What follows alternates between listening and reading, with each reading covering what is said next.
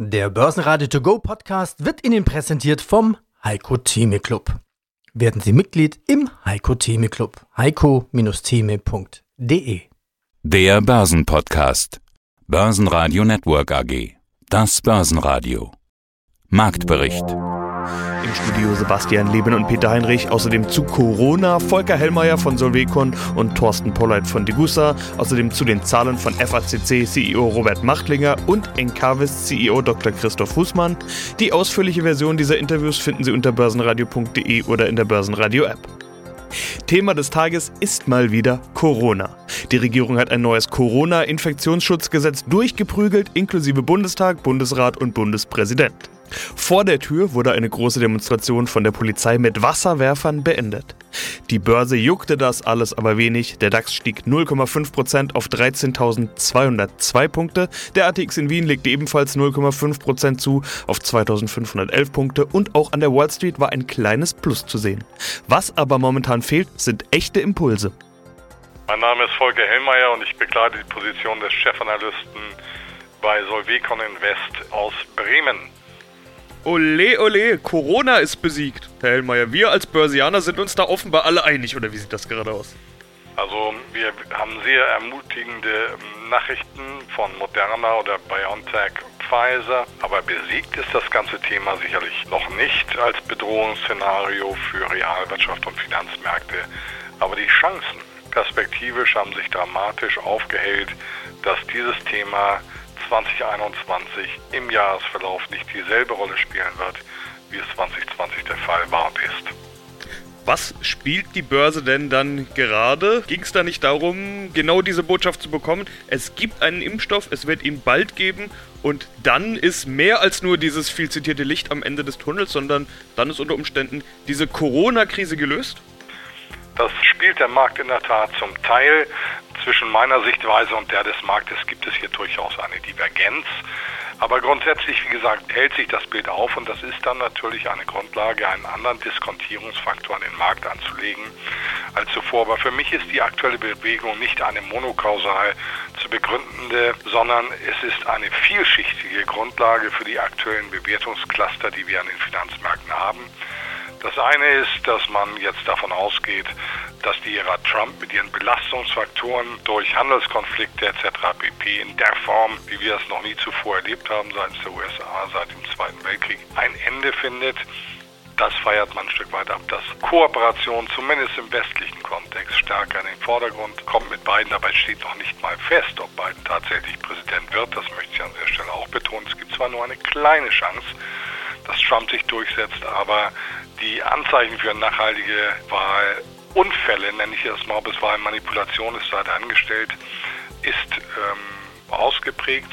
Aber wie gesagt, der Markt sieht dadurch, sagt, es ist Biden, wir haben die richtigen Impfmittel perspektivisch zur Verfügung, dass spätestens ab Mitte nächsten Jahres, wie gesagt, die Virulenz des Themas Covid-19 deutlich an Relevanz verliert.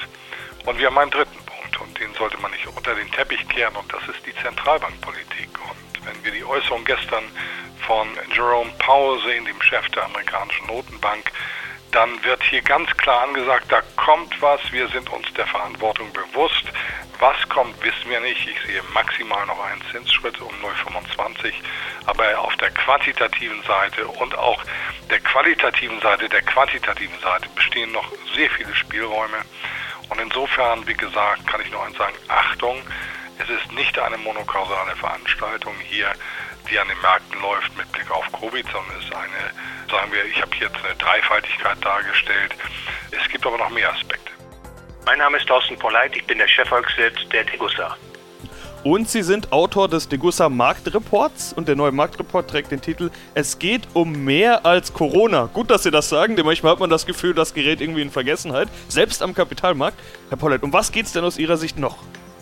Ja, derzeit ist festzustellen, dass es viele Ereignisse gibt, die für den Anleger relevant sind und eben nicht nur die Coronavirus-Krise. Natürlich haben die Finanzmärkte sich etwas aufgehellt.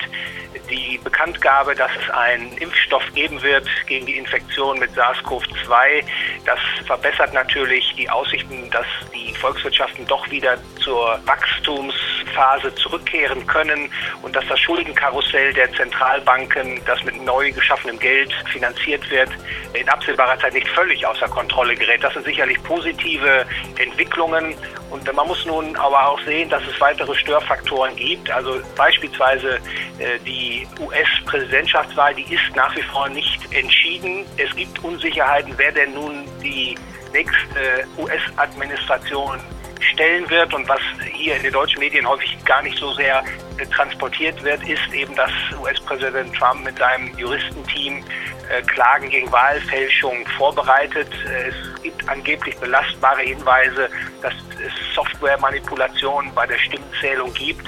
Und das ist natürlich auch ein potenzielles Störfeuer, was die Finanzmärkte noch erreichen kann. Und abschließend natürlich die politischen, die geopolitischen Veränderungen. Stichwort an der Stelle die große Transformation, der Neustart, der Reset, also eine Neuausrichtung der Weltwirtschaft. Und das führt natürlich ebenfalls zu großen Unsicherheiten, beispielsweise über die Tragfähigkeit von Industrien und Geschäftsmodellen dieser Wahlbetrugsvorwurf in den USA, den möchte ich mal rausgreifen. Diese Vorwürfe und Rufe gab es doch schon mal. Also erstmal gab es die bei Trumps Präsidentschaft. Als er zum Präsidenten gewählt wurde, war die Rede von Manipulation, vor allen Dingen durch Russland. Und vor allen Dingen muss man an George W. Bush denken, und zwar gleich zweimal. Da gab es doch auch Vorwürfe von Manipulation, Softwaremanipulation. Und beide Male war das ein bisschen Aufsehen, aber passiert ist doch eigentlich nichts.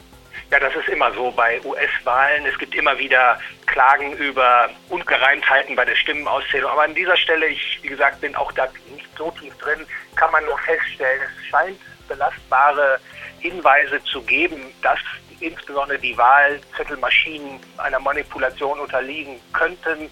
Man muss jetzt abwarten, was daraus erwächst. Und ich sage an der Stelle nur, offensichtlich die Finanzmärkte scheinen doch die Joe Biden-Präsidentschaft nun zu erwarten. Und sollte es hier eine Veränderung kommen, dann kann es da sicherlich auch zur Erschütterung kommen an den Finanzmärkten, wenn sich herausstellt, dass eben US-Präsident Trump seine zweite Amtszeit bekommt. Stärkste Gewinner im DAX waren die Wohnungskonzerne Deutsche Wohnen mit plus 4,1% und Vonovia mit plus 2,5%, außerdem die Deutsche Börse mit plus 2,4%. Hier wirkt die Meldung über die Milliardenübernahme von US-Datenfirma und ESG-Spezialist Institutional Shareholder Services. DAX-Verlierer waren Merck und MTU mit jeweils minus 2%, schlusslich Bayersdorf mit minus 2,4%. Meldungen kamen nach Börsenschluss noch von BMW, die 400 Millionen Euro in die Fahrzeugmontage in München investieren wollen, die Benzin- und Dieselmotorenfertigung ab 2024 aber nach Österreich und England verlegen werden. Mein Name ist Christoph Fußmann. Ich bin der CFO, der Finanzvorstand der MKBIS AG der Name Encavis steht ja für EN, ist gleich Energy, dann CAS, Encavis, also CA Capital und dann VIS Vision.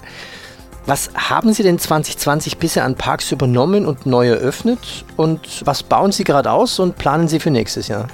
Wir haben einen sehr langfristigen Plan. Unser Geschäft ist auf Langfristigkeit ausgerichtet.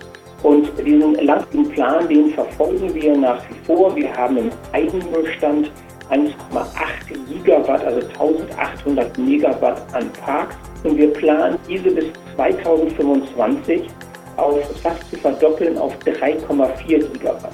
Und das heißt, wir wollen jedes Jahr so um die 300 bis 350 Megawatt ans Netz anschließen und äh, damit unsere Gesellschaft weiterentwickeln.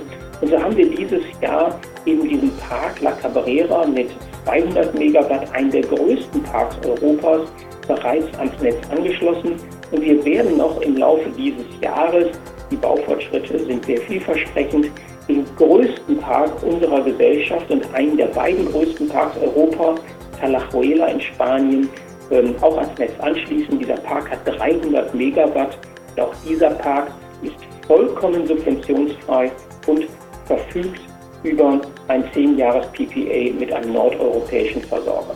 Und hier in diesen beiden Parks manifestiert sich auch unsere Vision. Denn wir bringen die Energieexpertise mit den Interessen des Kapitalmarkts zusammen und unsere Vision, die sich daraus ergibt, ist, dass wir die erneuerbaren Energien wirklich zu einer nachhaltigen Energieform machen möchten. Und zwar nachhaltig in dem Sinne, dass sie wirtschaftlich in sich tragfähig ist und keine Subventionen braucht. Diese neuen Parks sind so wirtschaftlich und so kostengünstig, dass wir dort eben im normalen Wettbewerb am Markt diesen Strom verkaufen können und diese sich dann wunderbar rechnen für die Gesellschaft. Wie machen wir das? Und auch dort haben wir große Fortschritte in diesem Jahr erzielt, indem wir größten Vorteile aus unserem Portfolio abschöpfen, wenn wir Ausschreibungen haben, sei es im Gespräch mit Banken, mit Versicherungen oder mit Dienstleistern, die uns etwas zuliefern.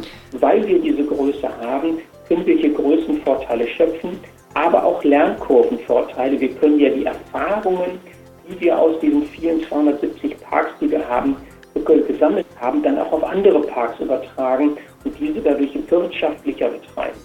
Grüß Gott, mein Name ist Robert Machtlinger, ich bin der Vorstandsvorsitzende der FACC AG, ein Luftfahrtzulieferer aus Oberösterreich.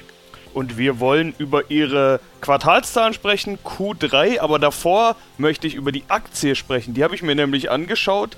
Äh, natürlich hat die die Corona-Krise, genauso wie ihr Geschäft, ganz besonders zu spüren bekommen. Aber wenn man sich die Performance in den letzten vier Wochen anschaut auf Monatsbasis, dann stehen da plus 50 Prozent. Ist das Sektorrotation oder entdecken die Anleger gerade generell FACC wieder zurück?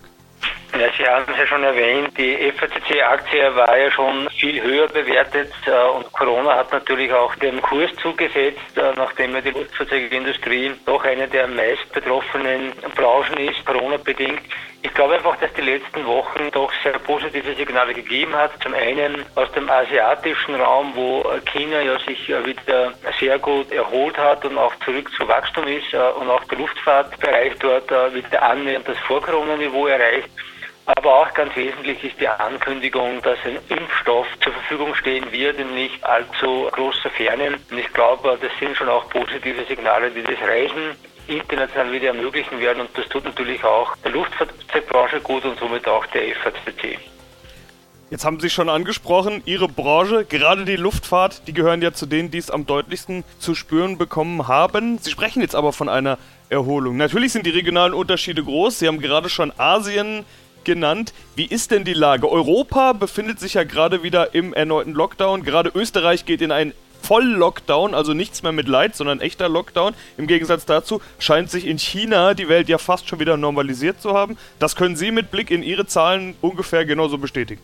Ja, ich will jetzt noch nicht unbedingt von Erholung sprechen und von ganz euphorischen Nachrichten. Ich glaube, es hat sich der Markt gut stabilisiert, äh, speziell rückblickend auf das zweite Quartal, wo er doch ganz wenig Transparenz da war, wie sich die Märkte Corona-bedingt überhaupt entwickeln, haben wir heute doch wieder eine gewisse Planungssicherheit, speziell natürlich äh, für das gesamte Jahr 2020. Das wusste man relativ genau schon ab August des heurigen Jahres. Wir haben aber auch eine sehr gute Transparenz Transparenz, was auch das Jahr 2021 ausgeht. Ich spreche jetzt wirklich von Stabilisierung, weil der Luftfahrtbereich erst wieder so wirklich wachsen wird ab Mitte des nächsten Jahres. Dann wird er sich langsam erholen und wir alle sind uns eigentlich einig in der Branche, dass die gesamte Erholung der Luftfahrt sicherlich bis zum Jahr 2023, 2024 dauern wird. Das heißt, gute Stabilisierung, belastbare Daten des Marktes, wir können gut planen, das Geschäft wieder gut zuordnen. Von Euphorie sind wir alle noch etwas weiter weg, aber es ist schon mal gut, wieder planen zu können. Börsenradio Network AG Marktbericht Der Börsenradio To Go Podcast wurde Ihnen präsentiert vom Heiko Theme Club.